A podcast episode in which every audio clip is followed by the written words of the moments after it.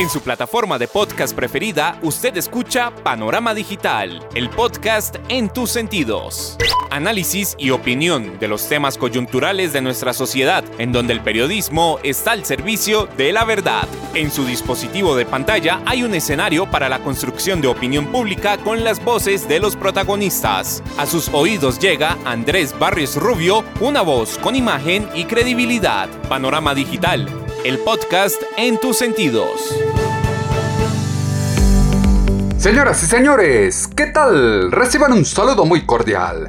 Acá estamos, como todos los miércoles, en su dispositivo de pantalla, a través de las plataformas de Spotify for Podcaster, Apple, Podimo, Amazon y demás escenarios desde los que llevamos el podcast a sus sentidos punto de encuentro, análisis y opinión, en donde el periodismo está al servicio de la verdad con los temas coyunturales de Colombia y el mundo en este su podcast Panorama Digital. Bienvenidos. El ciberespacio tiene un panorama digital con Andrés Barrios Rubio.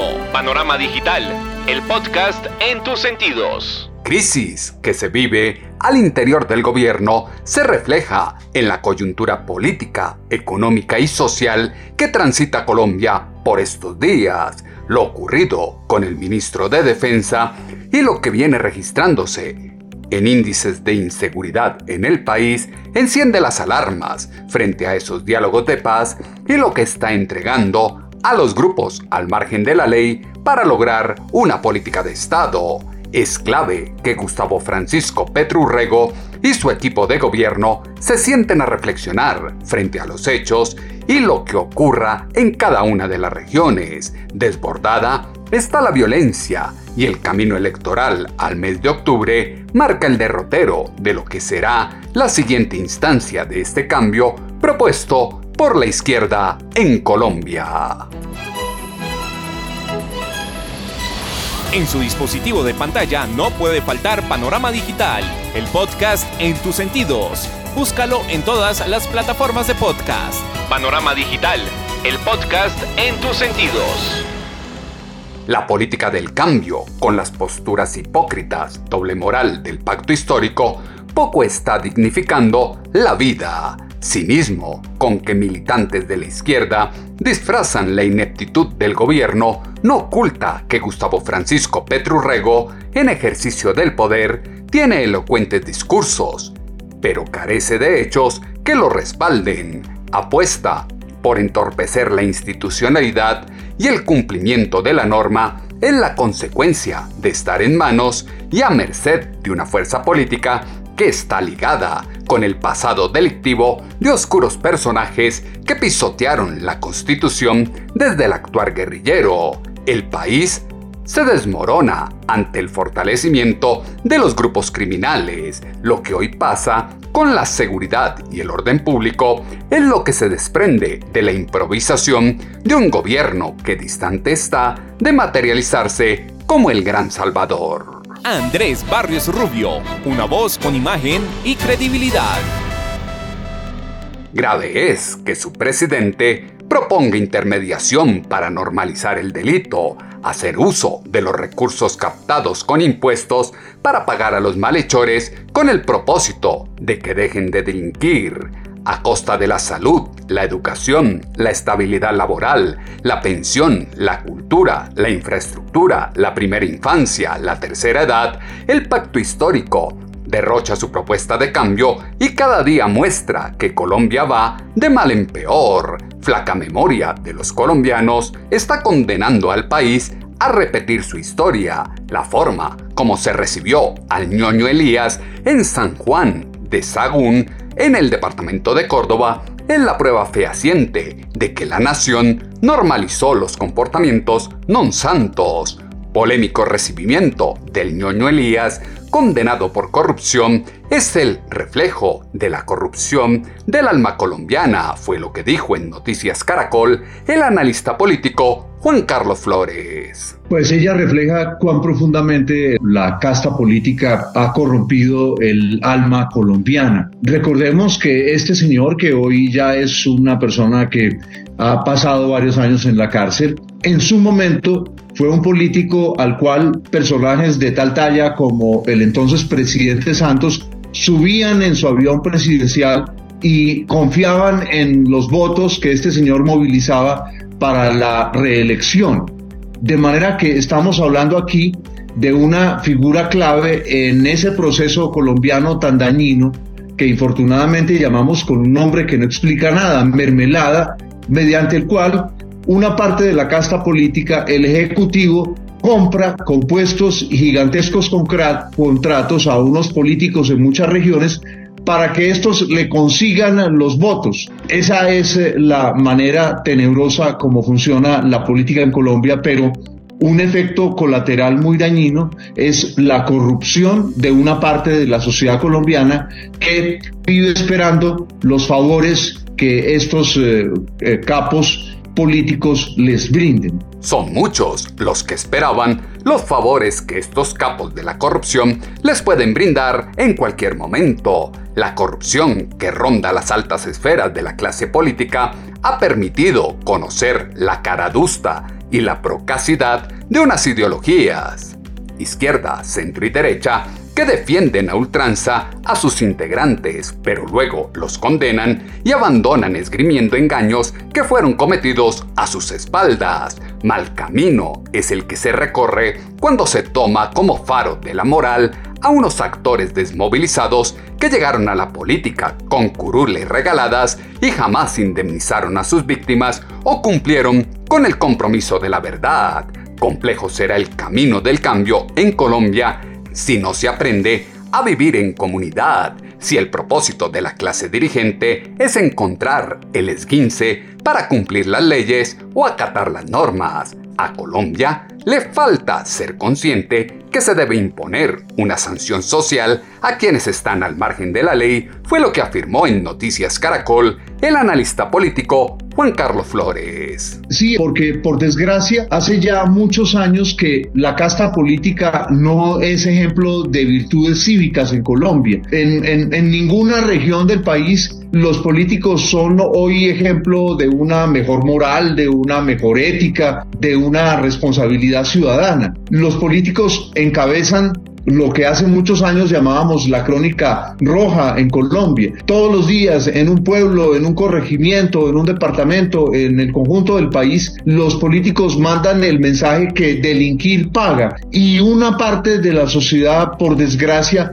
ha comprado esa actitud, la actitud de hay que buscar a alguien para que haga un torcido, para que se viole la ley, para que conseguir un puesto, para conseguir un contrato. De manera que una tarea fundamental en Colombia es un rescate del civismo y que la justicia actúe, pero comprenderá que cuando al mismo tiempo de la noticia de alias ñoño Elías, vemos la noticia de que en el avión del fiscal general de la nación se moviliza un delincuente como el señor Géneco, como si fuera un personaje meritorio en el país, pues la conclusión que se saca en las calles y en las casas de Colombia es que delinquir paga y eso hace un daño inmenso. Reflejar que el delinquir paga hace un daño inmenso a la nación y a las futuras generaciones que optarán por la vía de lo fácil. Vergonzoso resulta que a pesar de los pésimos resultados, existan bodegas y enseguecidos fanáticos que siguen defendiendo al gobierno, que haya quienes hagan todas las piruetas posibles para defender a Iván Velázquez, ministro de Defensa, que con sus acciones y omisiones se constituye en el prototipo de quien parece defender a los verdugos de Colombia. Resulta aterrador el panorama de una nación en la que aumentan las masacres, sube el índice de asesinatos, se acrecientan los atracos por día, se desbordan los casos de violencia sexual por la pésima gestión de un funcionario que debilita y desmoraliza a las fuerzas militares para bajar la erradicación de cultivos ilícitos, favorecer y defender a corruptos narcotraficantes y violadores de derechos humanos. El Centro Democrático citará al ministro Iván Velázquez a debate de control político por todo lo que está pasando fue lo que dejó entrever en Semana en Vivo el representante a la Cámara, Juan Fernando Espinal. Lo primero es que el próximo 20 de julio, que inicia la segunda legislatura de este Congreso de la República, vamos a radicar la Cámara de Representantes solicitud de debate de control político. Creo que es importante escuchar al ministro de la Defensa bajo varias premisas. Primero, pues el secuestro de la sargento fue lamentable en el país acompañada de sus dos hijos y el ministro lo que aseguró era que esto obedecía a una imprudencia de la sargento. El ELN continúa delinquiendo en el país, no muestra voluntad de paz sumado a que la seguridad se está debilitando en el país. Recordemos que la última encuesta de INVAME, el 84% de los colombianos sienten que la seguridad de nuestro país se está debilitando. Se ha disparado el hurto, la extorsión, el secuestro, siguen masacrando líderes sociales y creemos que es importante que el ministro de la Defensa le dé la cara tanto al Congreso de la República como a todos los colombianos. Fue mucho lo que prometieron en campaña y diversos los incumplimientos que tienen en el ejercicio del poder. Odio enconado de una ideología por el estamento militar y que parece justificar las masacres, los secuestros y el reclutamiento forzado. Al ejército le están aplicando la misma fórmula que a las EPS. Empezaron a debilitarlo, le quitan recursos para así tener la excusa perfecta para suprimirlo o modificarlo, el diezmar a las fuerzas militares, propósito de quien las aborrece, el comandante en jefe y su ministro de Defensa da fuerza a los delincuentes que protegidos por la política de izquierda arrodillan al pueblo en un ambiente de terror. En lo que lleva de gobierno, la izquierda se ha alejado de la defensa de los intereses de los colombianos, en lo que se escucha en este audio de semana en vivo con el representante a la Cámara, Juan Fernando Espinal. Creo que hay algo elemental y te saludo especialmente. Primero, el, gobierno nacional lleva 11 meses en el, en el poder del Estado colombiano. Y yo he sido insistente, el ministro de la Defensa se ha alejado de la defensa de la fuerza pública. En nuestro país, los narcoterroristas siguen asesinando a nuestros soldados y policías. Recuerden lo que pasó con ese tal cerco cuando secuestraron a, los policías en, en meses anteriores que realmente el gobierno nacional pues tuvo que salir también a dar explicaciones. Entonces aquí vemos cómo el gobierno nacional encabeza en su momento el ministro del Interior y ahora el ministro de la Defensa tratan como de justificar que los narcoterroristas siguen delinquiendo en nuestro país. Y por Dios, como dice él que es una, imprudencia de, la señora Sargento de nuestro país que estaba con sus dos niños, entonces que nos explique el ministro de la Defensa a todos los colombianos cuando tenemos que ser obviamente prudentes para que no ocurra una acción penal que viola completamente los derechos humanos, viola la constitución y viola nuestro ordenamiento jurídico. Y es evidente que la seguridad en Colombia se está debilitando. Mira lo que está pasando en este momento en el, en el Chocó. La seguridad está completamente debilitada. El gobernador del Chocó le hizo un llamado al gobierno nacional. Anoche, el alcalde de Bucaramanga le hizo un llamado al gobierno nacional para que cumpliera en materia de seguridad, porque las ciudades también están completamente debilitadas en materia de seguridad. Creo que son muchos hechos, pero así es, Diego. Esta declaración desafortunada, que incluso yo lo dije, el ministro de la Defensa lo que debería hacer es dar un paso al costado, debería renunciar, porque no está representando a todos los colombianos. Y no se nos olvide algo, es que la seguridad es un principio y un valor fundamental que el gobierno nacional, en cabeza del presidente, el ministro de la Defensa y de la Fuerza Pública, nos tiene que garantizar a los 50 millones de colombianos. La seguridad en Colombia se está debilitando cada día. Existen zonas vedadas para todos. Intención del gobierno de otorgar beneficios a criminales y terroristas, invisibilizar la extorsión, pagar para que no se siga acorralando y asesinando a los colombianos en la incapacidad de Gustavo Francisco Petrurrego y su equipo de gobierno de buscar políticas y alternativas que hagan frente a la crisis económica y social que está ahogando al ciudadano de a pie. Apología del Crimen, que acompaña al pacto histórico, llama a pedir a los colombianos revisar los anaqueles de la historia y recordar quién fue el M-19, cuáles fueron sus ideales, quiénes fueron sus integrantes, cuáles fueron sus nexos y en qué distan de las FARC y el ELN. Recomponer el tejido social en Colombia durará muchos años, lo que hoy hace la izquierda, premiando a los transgresores de la ley y dejando de lado a los jóvenes que sí quieren salir adelante y buscan una oportunidad vuelve normal el abuso, el asesinato, el narcotráfico, la corrupción y el aplaudir la forma fácil de enriquecerse. No matar es una metáfora. Hay que hacer pedagogía para explicar la propuesta de pagarle a los jóvenes para que no delincan, fue lo que exaltó en Blue Radio el ministro del Interior, Luis Fernando Velasco. El no matar es una metáfora. Los jóvenes en Colombia, cuando no tienen oportunidades, terminan siendo cooptados por quienes desde la ilegalidad les generan unas oportunidades terribles porque son oportunidades de entrar a bandas que su lógica es la violencia y terminan enfrentados jóvenes con jóvenes matándose. Nosotros tenemos que buscar mecanismos para generar eh, espacios en donde esos muchachos tengan esas oportunidades. Claro, por supuesto, el, el, gran plan es un plan de desarrollo que permita activar la economía para que la propia economía, el propio mercado los vaya absorbiendo, pero mientras tanto hay que hacer algunas cosas, no podemos simplemente quedarnos cruzados de brazos esperando que nuestra propuesta económica funcione cuando día a día están ocurriendo cosas como lo que ocurre en Buenaventura, el enfrentamiento de Espartano, Chota, Nuevas Bandas, lo que mm. ocurre en el Lo que ocurre en Agua Blanca, lo que ocurre en Puerto Tejada, por solo mencionar algunas ciudades de, de Colombia. Entonces el gobierno, basado en una experiencia interesante que tuvo la Bogotá Humana, busca jóvenes en riesgo, jóvenes que eh, mm, pueden ser captados por estas organizaciones o incluso jóvenes que ya han entrado en contacto con estas organizaciones y les dice, ah, sálganse de eso o no se metan a esto, aquí les vamos a, dar un aporte, claro, bajo un condicionamiento, entren al SENA, entren a la universidad, terminen su colegio, ábranse en unas nuevas oportunidades.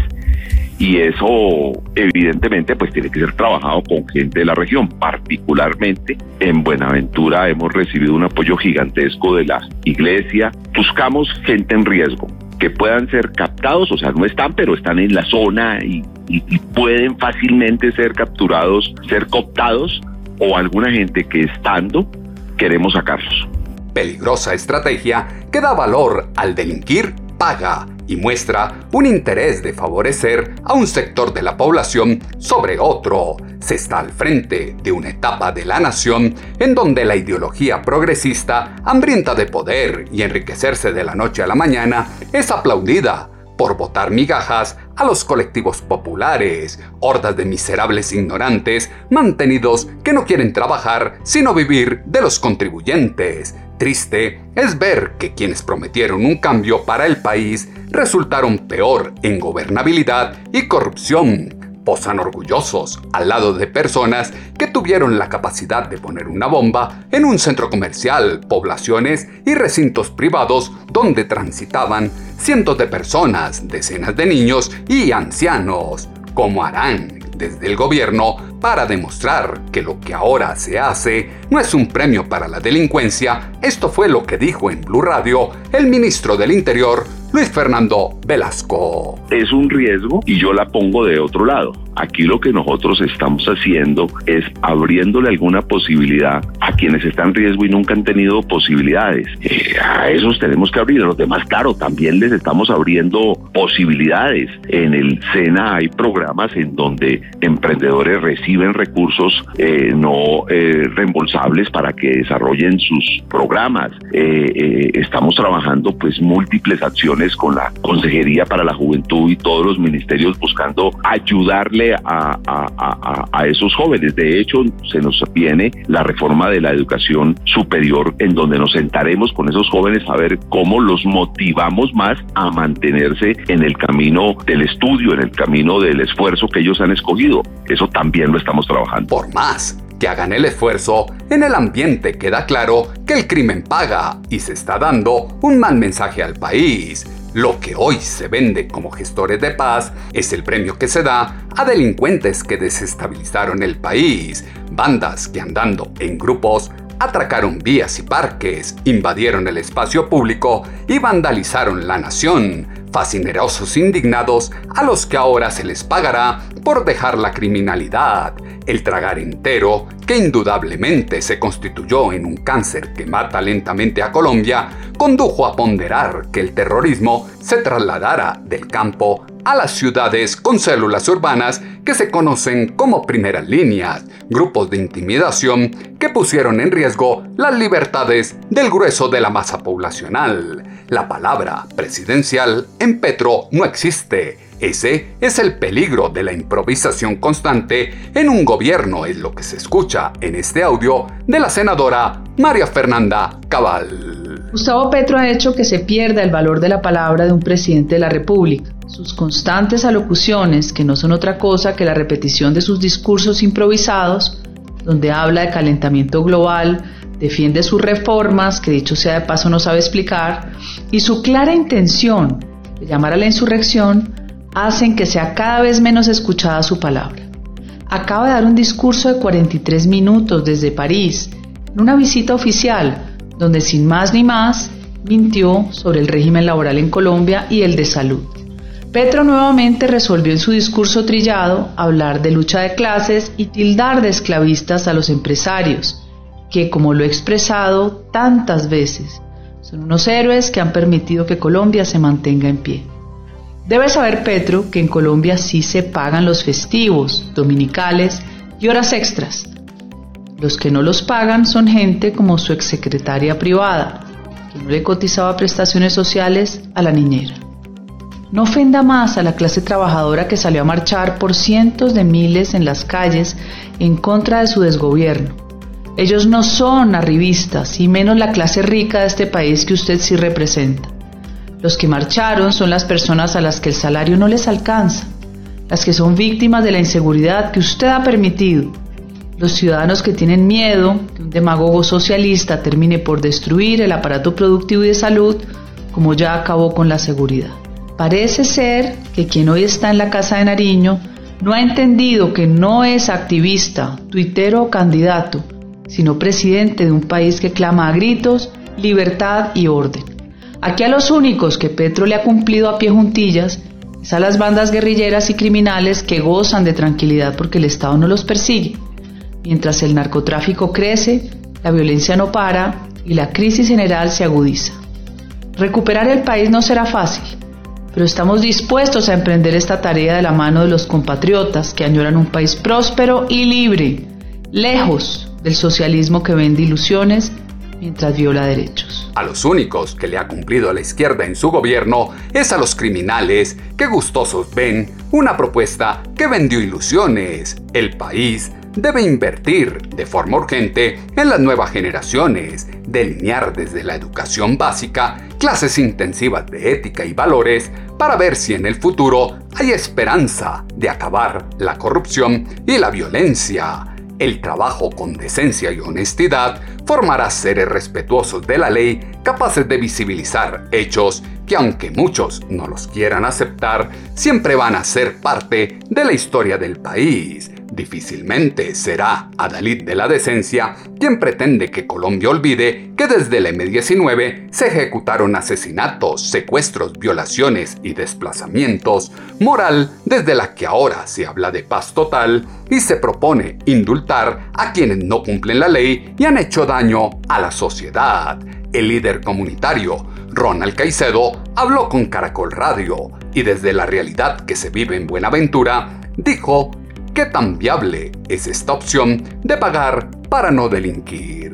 Tuvimos un primer espacio con el ministro de Defensa, con la misión de verificación de Naciones Unidas y especialmente también el director de, la DIAN que nos acompañó, donde lo que manifestábamos era que este gobierno debe garantizar los cumplimientos a unos compromisos que ya con antelación eh, habíamos asumido frente al alto comisionado para la paz.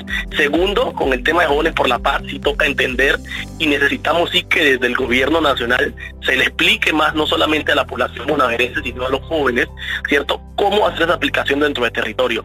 Porque lo que estamos manifestando desde acá los jóvenes de Buenaventura es que no solo los jóvenes que están inmersos no solo los jóvenes que están generando eh, caos, generando violencia dentro del territorio, deben de hacer partícipes de ese ejercicio Jóvenes por la Paz, porque si no sería una acción con daño, vincularía que más jóvenes se vincularan a, esos grupos al margen de la ley, pues para tener un reconocimiento que se ha hablado que es alrededor de un millón de pesos. Lo que estamos diciéndole eh, eh, al señor ministro y especialmente digamos al señor presidente es que se debe incentivar más a los jóvenes que se están haciendo el bien y se debe empezar a generar y hablar sobre las rutas de acción y autoprotección para los liderazgos juveniles.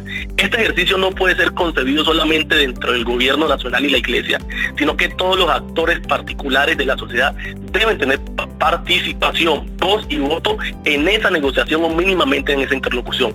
Los jóvenes tenemos que no solamente nutrir las propuestas, sino estar a la par de la información que se venga adelantando. Construyendo paz también necesitamos garantías y participación para dar la discusión en esas mesas. Se debe incentivar más a los jóvenes que están haciendo el bien, una postura coherente que no es oída por el gobierno, promesa de cambio y justicia que se desdibuja desde un imposible deontológico que delinea justificaciones para la maldad política y la corrupción Mal le queda a quien sueña ser reconocido como potencia mundial de la vida sustentar un cambio desde la proyección de las viejas políticas, prácticas clientelistas que como siempre prometen luchar contra el crimen, propiciar la prosperidad y sucumben en el decrecimiento para ofrecer subsidios en lugar de oportunidades. Complejo resulta al petrismo mantener una apuesta de gobierno ofreciendo mermelada, negociación con los partidos sobre la base de acuerdos que dejan al margen los intereses del pueblo, componendas que impulsan unas reformas que golpean de forma directa al ciudadano. La pregunta que le queda a todos es qué compromisos quedaron en los diálogos del fin de semana en Buenaventura. Esto fue lo que dijo y afirmó el líder comunitario Ronald Caicedo en su diálogo con Caracol Radio. Puntualmente, los compromisos claros fueron con eh, el ministro de Defensa, con el doctor Iván Velázquez, y reiteramos los seis puntos. Uno, de que se replantee el proceso de negociación de paz. Dos, las medidas de protección colectiva pues para los consejos comunitarios, resguardos y cabildos indígenas, que todas estas acciones deben ir acompañadas por el tema de asistencia humanitaria y pedimos acompañamiento de la misión de verificación de Naciones Unidas. Hablamos nuevamente de la implementación de los PIRC, de los planes integrales de reparación colectiva. Hablamos nuevamente en poder repensarnos y poder generar estrategias que permitan consultas previas libres e informadas. Lo que sigue es que ellos nos van a definir. Entonces, tú sí has escuchado que está el gobierno generando una acción que es gobierno en el territorio, que se van eh, a algunos lugares creo que empezaron con La Guajira y están eh, el ministro y el presidente despachando una semana dentro de esos territorios para adelantar el mayor número de acciones puntuales. El compromiso puntual que sigue un gobierno del territorio, es decir, el gobierno se va a desplazar una semana hacia el litoral pacífico, no se ha definido en qué municipio, para poder empezar a desestimular o empezar a cumplir con esos compromisos que ya anteriormente se publicaron. Entonces el próximo diálogo puntual con el gobierno va a ser gobierno en el territorio, donde va a vincular al litoral pacífico y el gobierno estará una semana no solamente eh, ministro de Defensa, presidente y vicepresidenta, sino todo el gabinete ministerial. Gobierno en el territorio que de La Guajira tendrá su próximo punto en Buenaventura y habrá que esperar que sigue. Crítica que se hacía administraciones anteriores son iguales o peores para la izquierda ahora en el poder. Anacronismo burocrático que se escuda culpando al periodismo de desinformar al colectivo social. Si lo dice Andrés Barrios Rubio, póngale la firma. Populismo que tomó por eslogan de campaña a la presidencia hasta que la dignidad se haga costumbre, es hoy el fiel reflejo de la férrea incapacidad de gobernar por parte de un demagogo que está causando el peor perjuicio en años a la economía y la sociedad colombiana elementos que fueron insumo para la columna de opinión en alponiente.com que esta semana titulamos ¿Y dónde está el cambio? Sus comentarios, como siempre, los esperamos en la cuenta en Twitter, arroba atutobarrios, o en la página web www.andresbarriosrubio.com. Las plataformas de podcast tienen su panorama digital con Andrés Barrios Rubio. Mal le queda al pacto histórico que su presidente y el equipo de gobierno se niegue a aceptar o minimice los problemas que salen a la luz pública.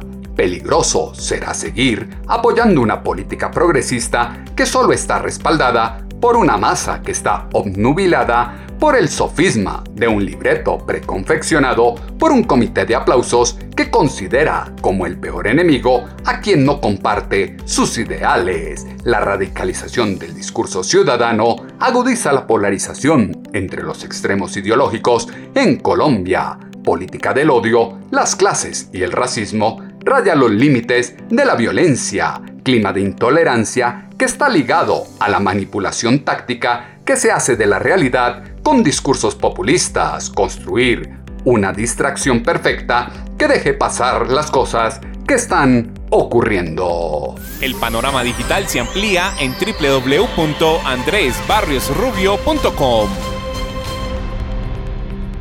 En ocho días volveremos a tener una cita, ustedes y nosotros, acá en su dispositivo de pantalla a través de las plataformas de Spotify for Podcaster, Apple, Podimo, Amazon y demás escenarios desde los que llevamos el podcast a sus sentidos. Punto de encuentro, análisis y opinión en donde el periodismo está al servicio de la verdad con los temas coyunturales de Colombia y el mundo en este su podcast Panorama Digital con Andrés Barrio Rubio. En su plataforma de podcast preferida, usted escucha Panorama Digital, el podcast en tus sentidos. Análisis y opinión de los temas coyunturales de nuestra sociedad, en donde el periodismo está al servicio de la verdad. En su dispositivo de pantalla hay un escenario para la construcción de opinión pública con las voces de los protagonistas. A sus oídos llega Andrés Barrios Rubio, una voz con imagen y credibilidad. Panorama Digital, el podcast en tus sentidos.